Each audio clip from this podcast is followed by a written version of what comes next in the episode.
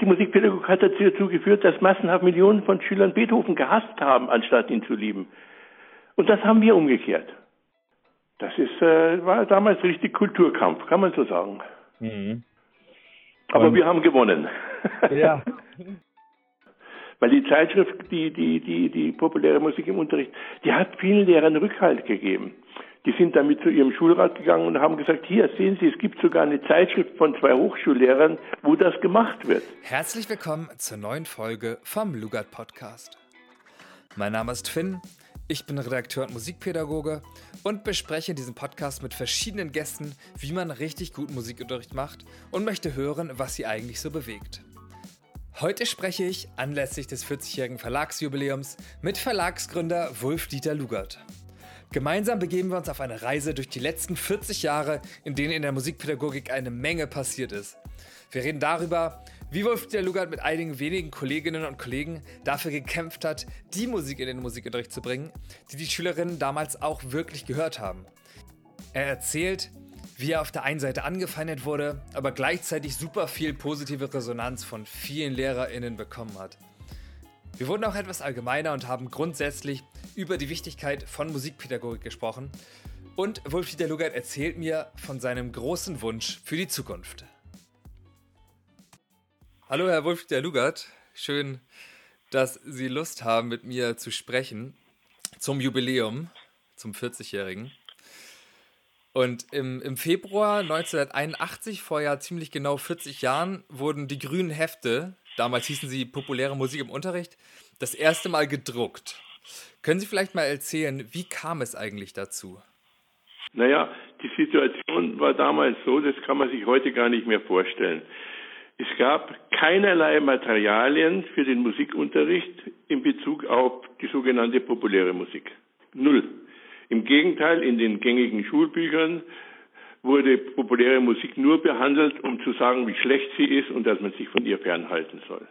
Gleichzeitig ist in den Hauptschulen die Situation entstanden, dass Musikunterricht nicht mehr durchführbar war, weil die Liberalisierung des Schulwesens dazu geführt hat, dass der Musikunterricht natürlich von den Schülern nicht ernst genommen wurde.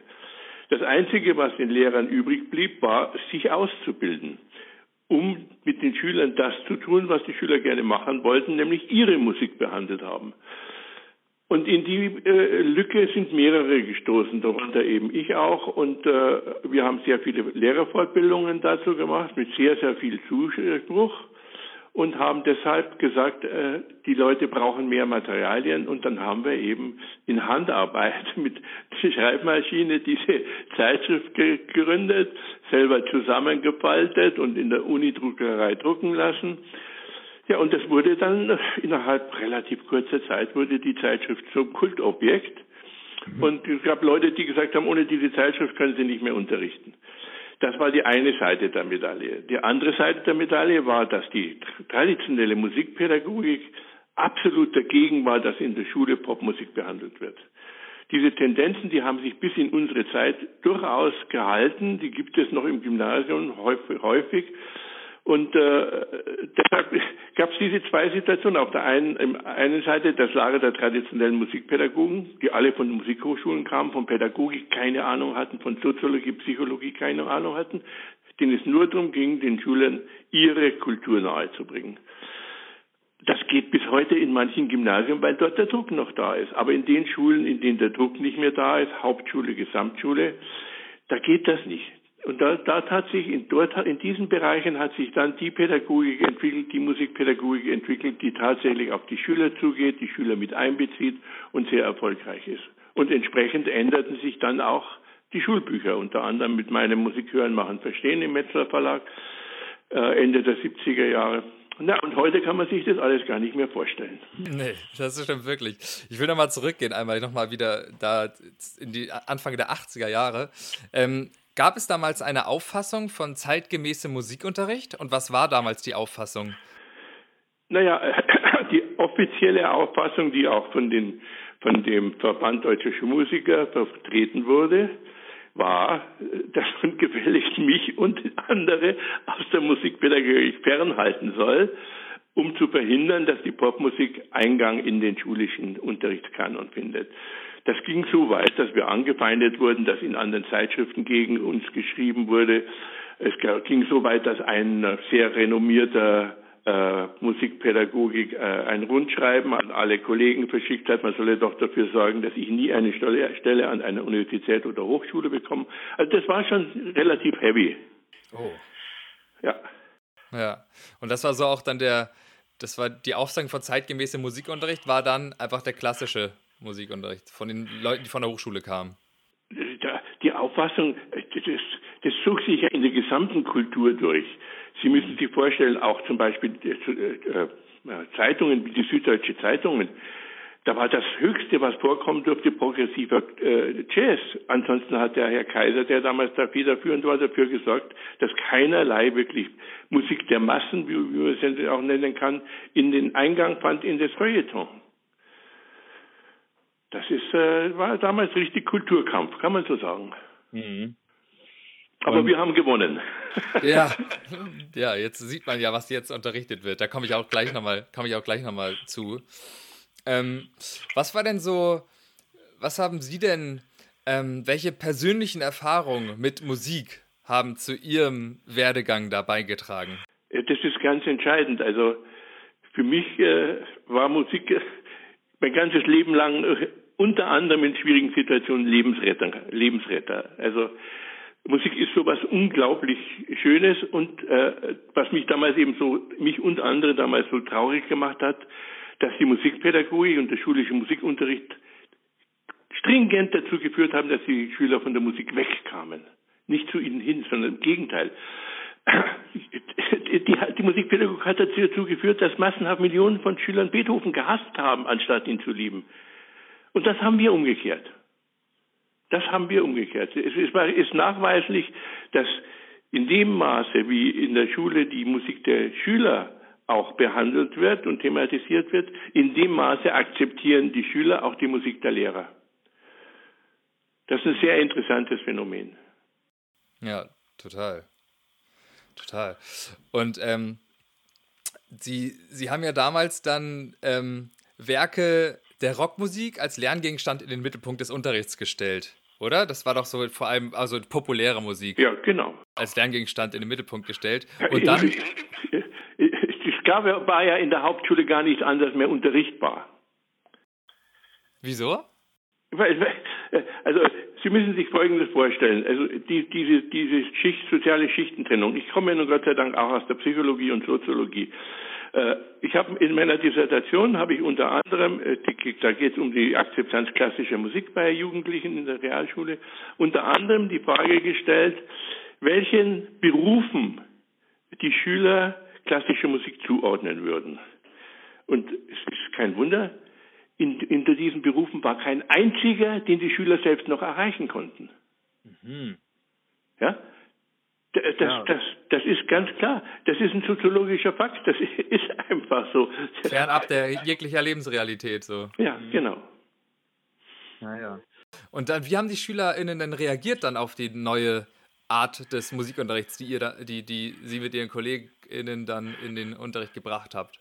Ähm, die, die Schüler wurden, ich, ich habe selbst erlebt in einer, in einer Realschule in Berlin, in der ich auch gearbeitet habe, dass, dass plötzlich in einer Lehrerkonferenz äh, ich einem Schüler eine 2 gegeben habe. Bei mir gab es nur, äh, nur gute Noten.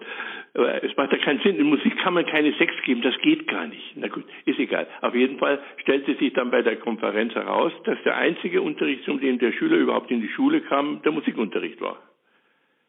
Hm. Ja?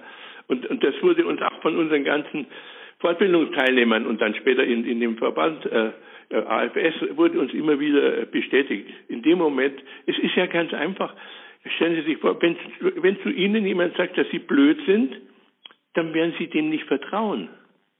Und das wurde ja in der Zeit gemacht. Den Schülern wurde ständig gesagt, ihr akzeptiert Beethoven nicht, weil ihr zu blöd dazu seid.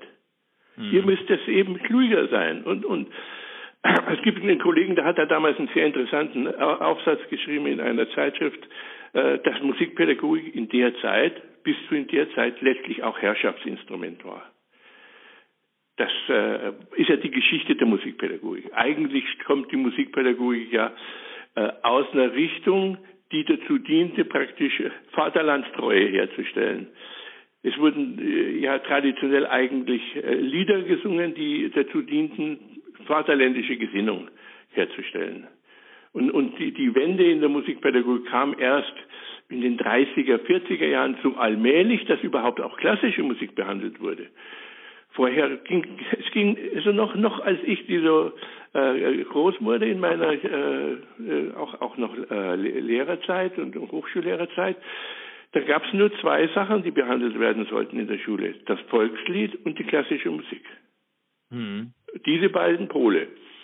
Und, die, und, das Volkslied ist ja nun wirklich nicht, nicht besonders komplex, sonst würde es ja auch kein Volkslied sein. Mhm. Aber das musikalisch Gleiche aus der Popmusik wurde nicht akzeptiert. Das heißt, der Widerspruch, der war ja eigentlich lag auf der Hand, aber war nicht lösbar damals. Er war letztlich wirklich nur praktisch über klare Fronten. Wenn wir damals die Zeitschrift nicht gegründet hätten, wäre das Ganze nicht so schnell gegangen. Weil die Zeitschrift, die, die, die, die populäre Musik im Unterricht, die hat vielen Lehrern Rückhalt gegeben. Die sind damit zu ihrem Schulrat gegangen und haben gesagt, hier sehen Sie, es gibt sogar eine Zeitschrift von zwei Hochschullehrern, wo das gemacht wird. Ja, das hat natürlich Sicherheit gegeben, dann auch das zu, zu unterrichten, ja. ja und genau. da, da, wollte ich auch wissen, die, so die Resonanz auf die ersten Ausgaben waren ja bestimmt auch gemischt, ne? Also da gab es dann die, die es gab, es gab, es gab äh, von höchster musikpädagogischer Stelle den Kommentar, der das brauchen wir nicht. Im ja. Gegenteil. Das, wir, wir, wurden richtig angefeindet. Das, mhm. Aber eben gleichzeitig belohnt durch die unheimlich positive Resonanz von den Lehrern, die das gemacht haben. Aus der Praxis, ja. ja unglaublich. Also ja, wir haben Briefe gekriegt, können Sie sich gar nicht vorstellen. Ja, schön. Und gab, wie, gab es auch Widerstände von Seiten der Eltern? Nee, eigentlich nicht. Nein, nein, überhaupt nicht. Nee, nee, nee. Ja. Welche? Also in, in, den, in, den, Gymnasien schon, aber in, in die Gymnasien kamen wir gar nicht rein. Das blieb ja noch lange unangetastet.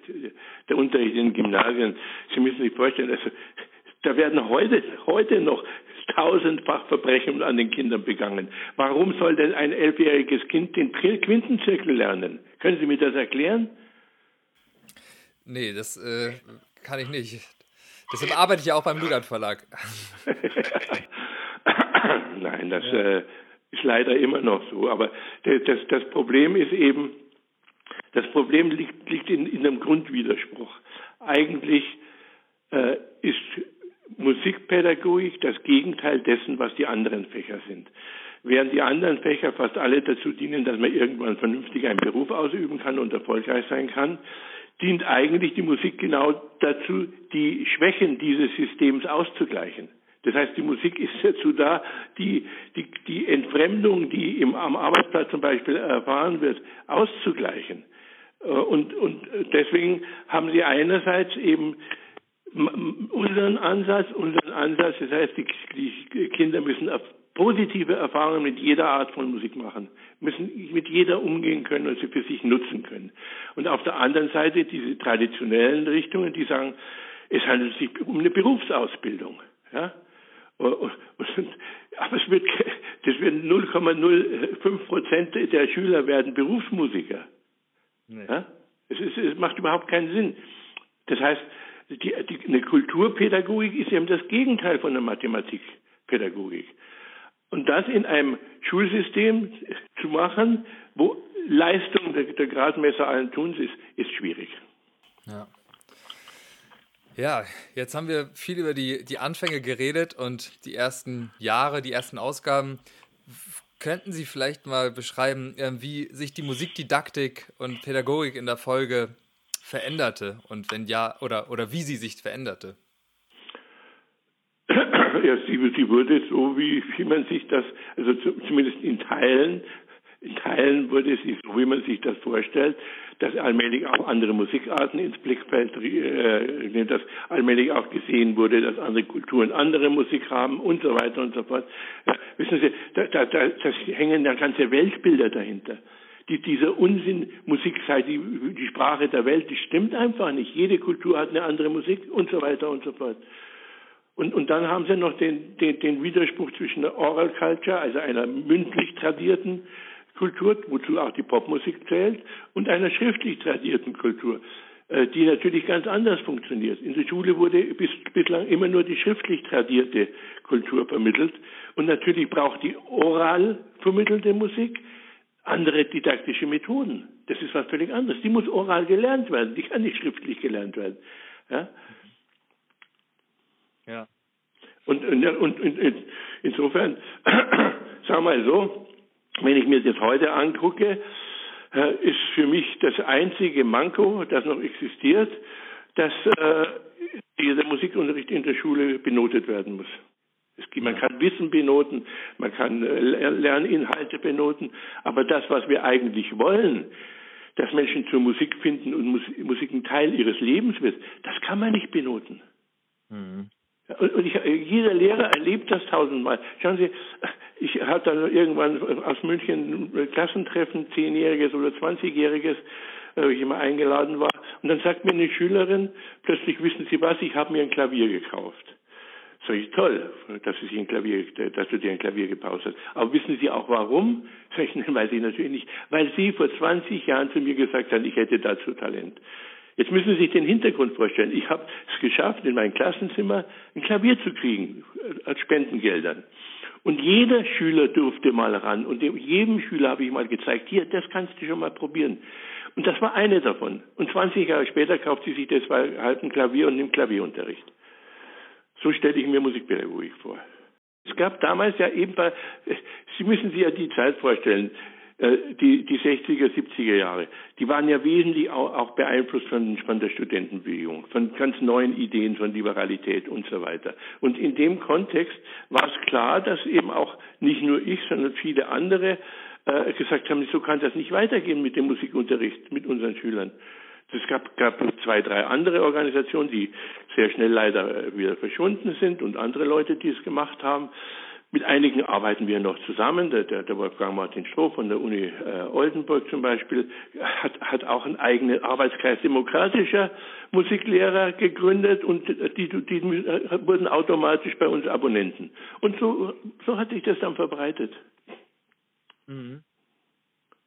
Aber wie ja. gesagt, man kann sich das heute nicht mehr vorstellen. Also ich habe natürlich jetzt in Erwartung von dem diesem Telefonat viel darüber nachgedacht, alles nochmal Revue passieren lassen. Das war halt eine andere Zeit. Ja. Das war, es hat da viel Kraft gekostet, das durchzusetzen, ja. viel Kraft. Ja, war gesellschaftlich natürlich alles auch ein Riesenthema. Ja. Es ist aber total ja. spannend deshalb, dass Sie ja auch ein bisschen aus dieser Zeit erzählen, weil es in, gerade in meinem Alter, ich bin jetzt Ende 20, da kann man sich viele Sachen, was da passiert ist, nicht wirklich vorstellen. Auch wenn ich von Herrn Zuta schon ab und zu auch Sachen gehört habe, mit dem bin ich im engen Kontakt da. Ähm, das ist äh, aber spannend. Ja, ja, das, Dirk war einer meiner besten Studenten, genauso wie, wie Barney Westermann. Die, und die, die machen das halt weiter und das ist gut so. Da wollte ich mal fragen, so in den letzten 40 Jahren gibt es da besondere Personen, äh, die, wenn du so rückblickend guckst, ähm, die du unbedingt hervorheben möchtest? Ach, äh, es ist, ist, ja so, so gerade so eine, so eine kämpferische Biografie, wie ich sie vorzuweisen habe, die lebt natürlich von den wenigen Menschen, die das Ganze auch positiv gesehen haben und einen unterstützt haben. Also ich hatte Gott sei Dank auch immer Förderer. Also wenn ich einen nennen darf, zum Beispiel mein, mein, mein Doktorvater Günter Kleinen von der Uni Bremen, der mich unterstützt hat und, und äh, ein paar andere, Hildegard Krützfeld-Juncker, äh, Hermann Raue, der, der hat ständig irgendwelche Vorträge abgesagt, hat gesagt, hat, hat mich angerufen, komm, fahr du da mal hin. Ja, äh, insofern und dann war ich halt auch im Deutschen Musikrat und so weiter. Und ja, die, die kamen dann nicht mehr drumherum. Plötzlich wurde ich eingeladen, in Musik und Bildung zu schreiben, nachdem sie vorher alles getan haben, um mich rauszuhalten. Und das gilt mhm. auch für andere. Ja, es klingt alles, als wären Sie sehr, ähm, auch durchsetzungsfähig, hätten sie echt gekämpft für die Musikpädagogik und hätten sie auch super viel Gegenwind bekommen. Und es, es klingt, als wäre es wirklich nicht einfach gewesen. Wie hat sich das denn so angefühlt? Musik besteht ja auch so viel aus Gefühl und Musik ist da ja so habe viel... ich jetzt viel darüber nachgedacht. Ich fand das ganz toll. Ganz, ganz toll. Man wusste, für was man da ist und für wen man da ist. Wir wussten, wem wir damit helfen. Tausenden von Musiklehrern, Millionen von Schülern. Und das gibt einem einen wahnsinnigen Schub und da kann man ganz viel an Kritik auch aushalten, die ja, die ja eigentlich nie, nie argumentiert werden konnte. Die, die Kritik kam ja wirklich nur aus weltanschaulicher, kulturhistorischer äh, Richtung. Sie wurde ja nie sachlich geführt. Ja. Ja gut, das kann ich nachvollziehen.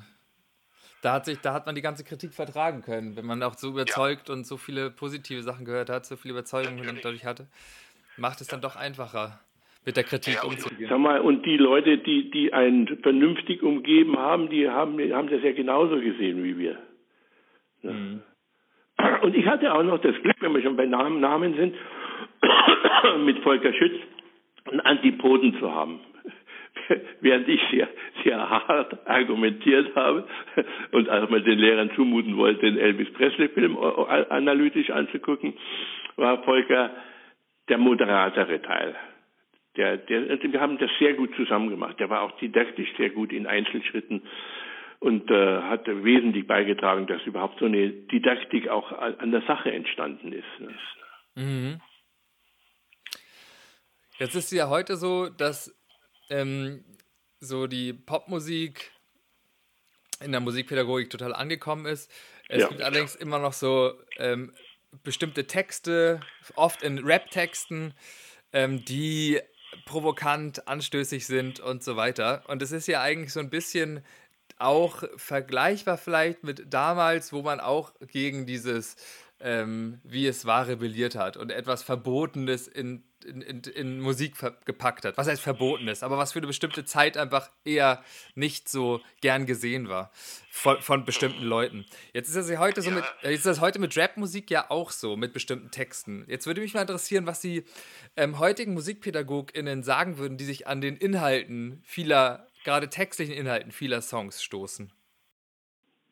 Naja, das, das ist natürlich ein Problem. Also äh, man kann ja man kann ja die Werturteile nicht ganz ablegen. Also es ist ja schon so, dass manche ja einfach nehmen wir mal einfach als Beispiel äh, äh, rechte äh, ultrarechte Rockmusik. Das ist natürlich ganz schlimm. Ist, ist natürlich, ganz schlimm. Genau, das würde ich, das würde ich auch mal ausklammern. Ultrarechte äh, Rockmusik, dass man das überhaupt nicht macht und so, das, das ist klar. Ich meine jetzt so ähm, Rapmusik, wie die gerade mit Fäkalsprache und so. Äh, Sie, Sie müssen mal den Widerspruch sehen in der Studentenbewegung, zu der ich damals auch gehört habe.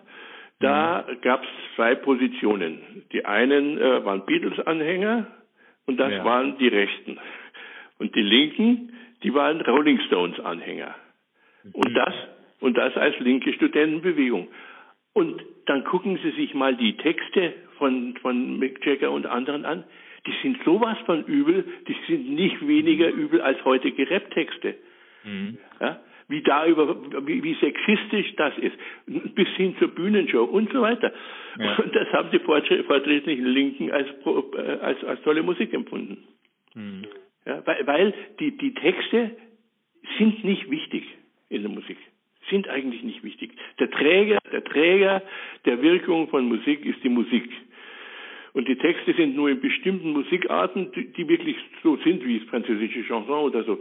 Das sind die wichtig. Dort, dort ist dann die Musik auch im Hintergrund. Aber dort, wo die Musik richtig vordergründig ist, da ist die Musik wichtig. Hm.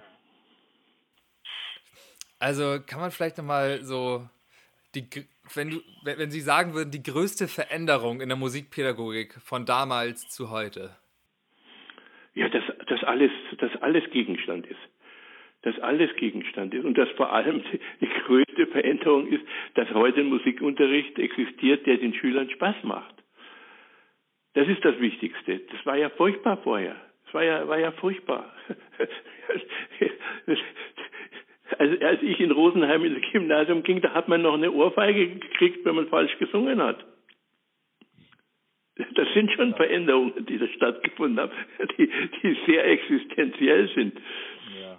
Ja, total. Was, was meinen Sie, wie sieht Musikunterricht im Jahr 2030 aus?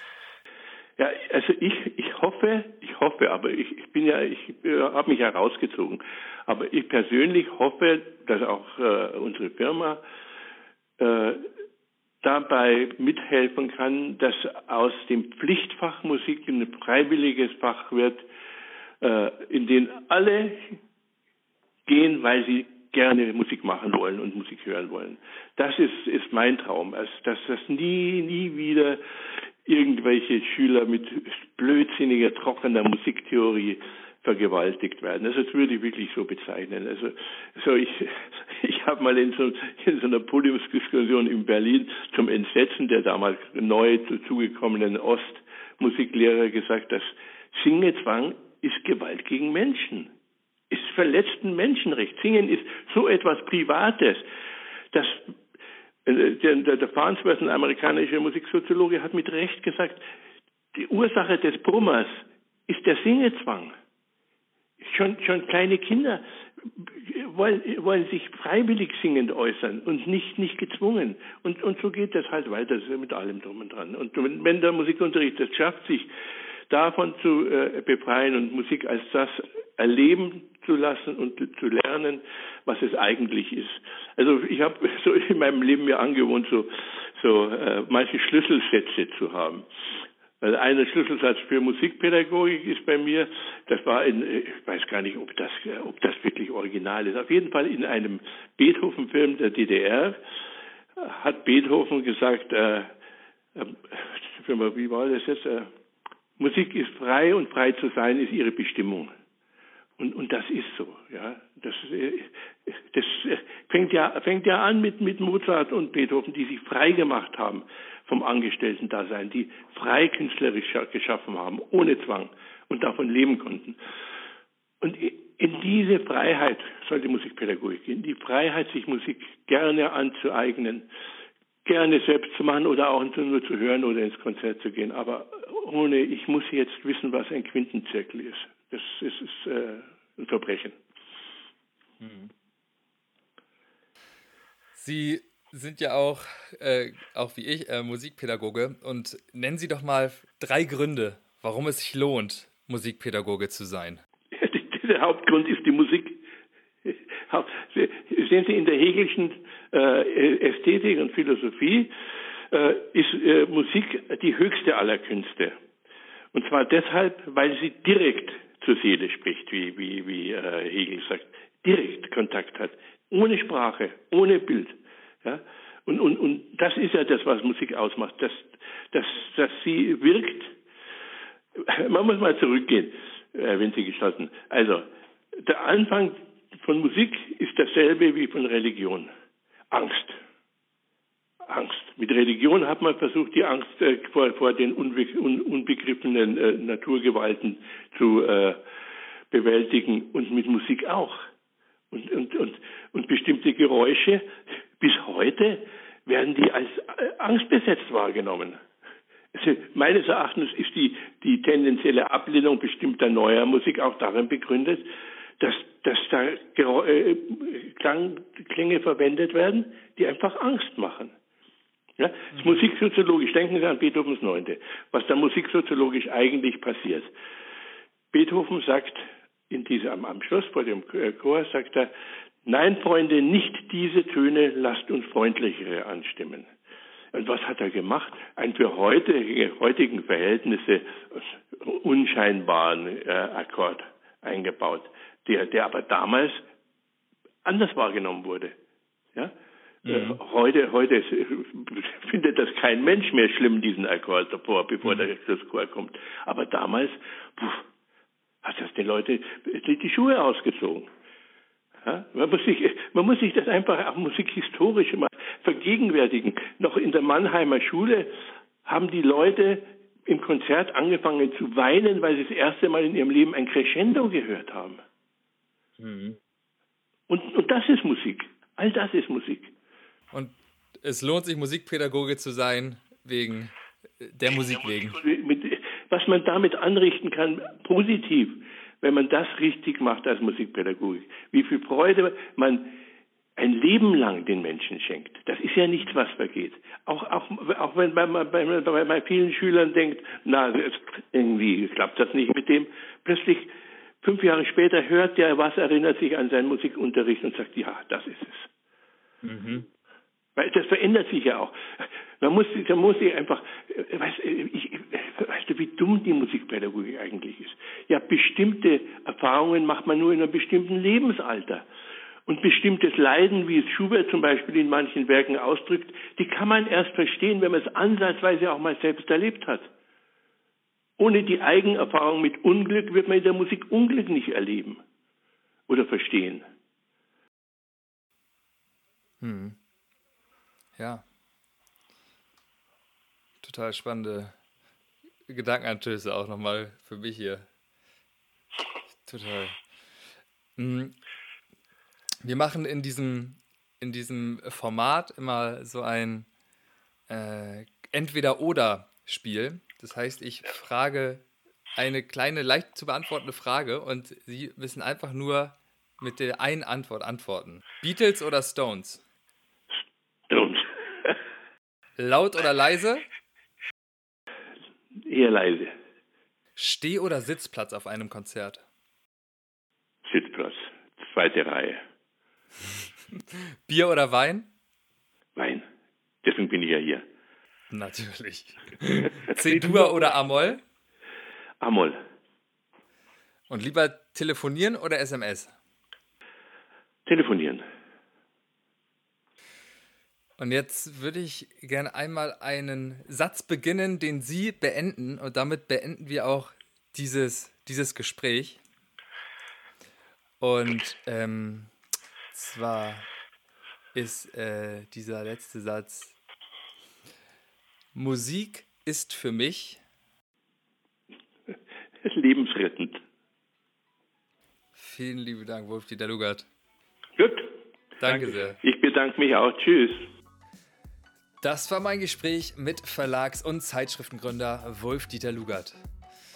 Ich fand es eine sehr spannende Reise durch die letzten 40 Jahre Musikpädagogik.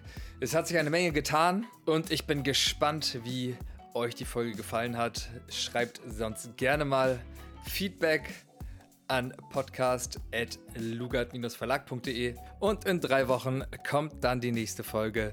Diesmal habe ich Sammy Deluxe, den Rapper Sammy Deluxe zu Gast und hatte mit ihm ein total gutes Gespräch.